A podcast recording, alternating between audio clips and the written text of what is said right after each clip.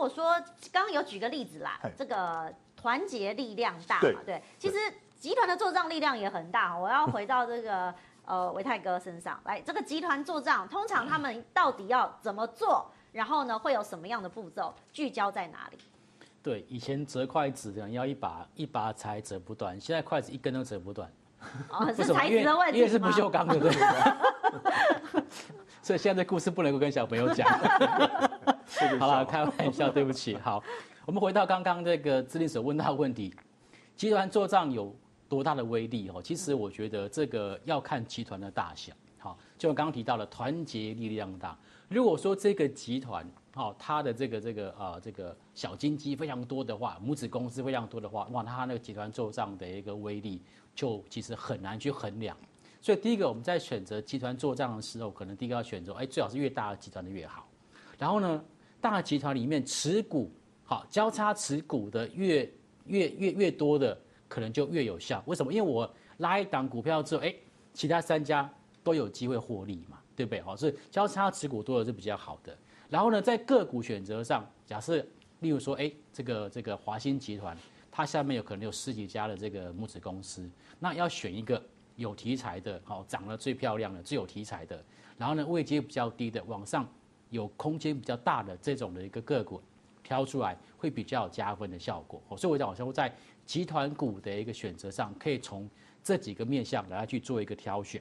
那所以，我个人认为说，以目前的集团股里面，我个人会特别挑选的，就注意到这几档股票。第一个就是这刚提到的这个南亚科，哦，这个是台塑集团的一个股票。OK，好，那南亚科刚提到，从产业面来讲，它的整个的一个这个这个股价的一个表现在相对低档。好，这我们等下会看 K 线图。我们先把整个这几档个股先跟大家做做一个报告。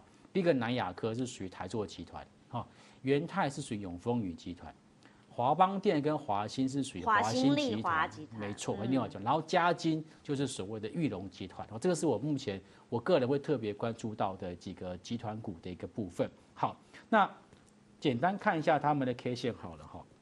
像先来讲一下南亚科，好，南亚科我们刚刚看到，其实在投信做账的部分已经看到投信在做买超，可是除了投信做账之外，还看到。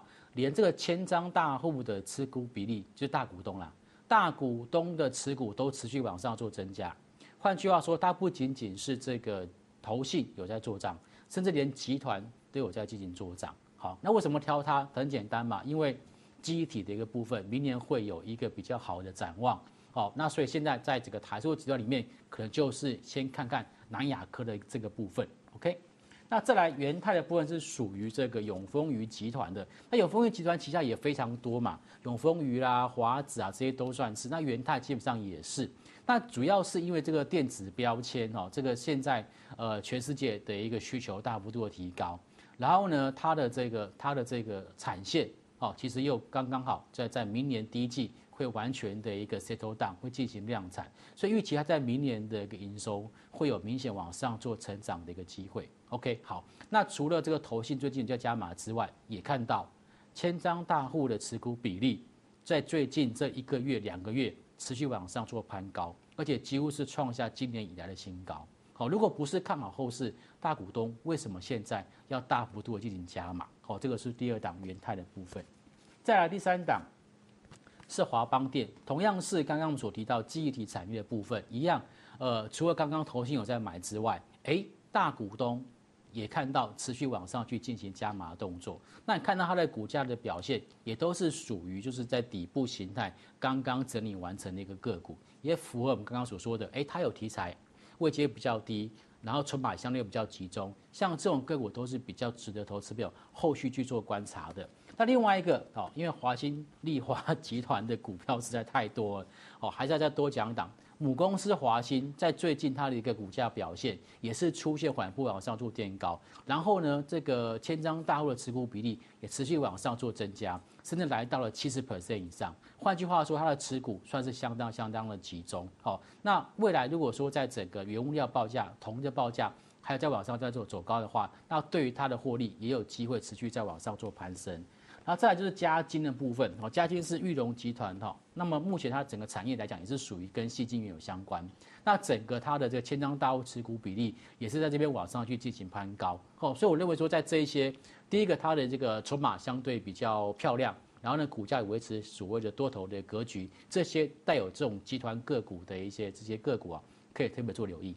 刚刚唯泰分享的这个做账焦点股，其实跟永年哥讲的有异曲同工之妙哈。他们都是在一个区间震荡整理之后，然后慢慢站上均线，好，不一定是所有均线，但是大家可以开始发现说，哎，这个红 K 黑 K 就是可以开始布局了。是。但如果说以指标性来看，永年哥这个大盘的或者是个股的通则来说，你觉得买进讯号有哪一些可以分享？OK，好，来给大家看一下哦。这其实这个买进讯号啊，其实很简单哈。我们呢，现在讲讲很简单的话，大家听了可能会很生气哦。那其实啊，其实最我最主要的看的是第一个就是移动均线，第二个呢是量价关系哈。那简单的讲就是说呢，如果一档股票呢它已经突破并且站稳一个关键性的移动均线的话，譬如说通常来讲的话是月线或者是季线，那么。如果说站上了这个月线，本来是压力，它突破了，而且呢，现在而且站稳了这一条移动均线，就是月线的话，那么呢，第一个它就已经形成了一个这个买点的这个标呃要求了哈，第一个要求已经达到了。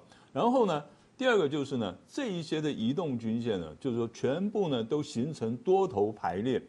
那最我最喜欢的股票是怎么样？就是它这个所有的移动均线，包括五日、十日、月线跟季线呢。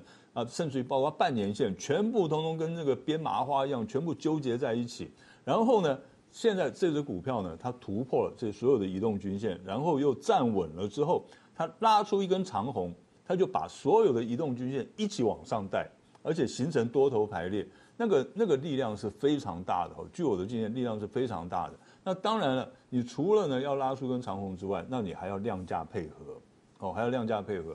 那么也就是讲说，一定要有足够的放大成交量的放大，那么再拉出一根长红的话，那么这样子一来的话，那这这个股票呢，就是呢买点买进讯号已经出现了。哦，那至于说呢卖出的讯号，哎，这个我们也要注意一下。对，呃，会买不会卖是大家投资人最大的痛苦啊。对，要有停损点了，不然其实哎很多时候都是赔在这个点。对，没错哈。那么这样子讲哈，这样一只股票呢，它已经开始涨，已经涨了一一个波段的时候呢，那大家要注意，通常都会出现一根巨量的长黑。那其实巨量长黑第一次，当一只股票呢它涨幅很大的时候，第一次出现这个巨量长黑的时候，还不需要太紧张，哦，还不需要太紧张。通常呢，它这个巨量长黑是一个洗盘的动作。那可是呢，在第二次再出现的时候，或者是出现这个量大不涨这两种情况的时候呢，要第二次哦，好，第二次出现量大不涨或第二次出现巨量长黑的话，那就要小心了。好，那它就有可能是真的在出货了。那当然还有一个呢，就是它已它是在整理了一段时间了哦，眼见着眼看着哎，好像要这个往上冲了。可是经常会有那种假突破、真破底的一种一种走势啊。那是怎么样呢？就是呢，它如果跌破了一个重要的支撑，那譬如说我们常讲的就是说季线，季线是一个中期的这个呃生命线啊。它如果一旦跌破的话，那么你可能就要稍微的小心了。如果说他譬如说他在季线上面已经站了三个月了，哦，已经站了三个月了，突然有一天呢，它跌破了。那么，那投资朋友可能就要稍微的注意一下。刚刚讲这个量大不涨，说第二次嘛，我好奇的帮观众朋友问一下，哎，它一定要连着连日吗？还是说，哎，它中间可能隔一两日也是 OK 的？可能会隔一大段时间都有可能哈，因为通常大概都会隔个大概一个礼拜到两个礼拜的时间才会再出现。那为什么会这样？我为什么说第二次呢？因为第一次通常呢，它是做洗盘，它是它做开高走低，因为很多投资朋友就会害怕说，哎呀。我赚了一点钱，好不容易赚点钱，我赶快还有赚，我赶快跑，免得它打下来了又回头了。结果呢，大家发现，哎，它一根长黑之后呢，它第二天又跑上去了，又开始往上走了。那那个时候呢，所有的人都想说，好，那我就是买，只要拉回我就是买进就对了。所以第二次呢，当它再开高走低收个长黑的时候，很多人呢就会跳进去了，因为之前来不及买的人，他终于等到哇，大盘它它这股价哎拉回来了，我赶快跳进去买。结果呢，就被套牢了。嗯，好，这个就是这个主力在操盘的时候呢，跟这个投资人在斗智的一种方式。所以有时候清洗筹码的时候，不要太轻易的被骗上车。对，大家要看懂那个讯号的分别。没有错。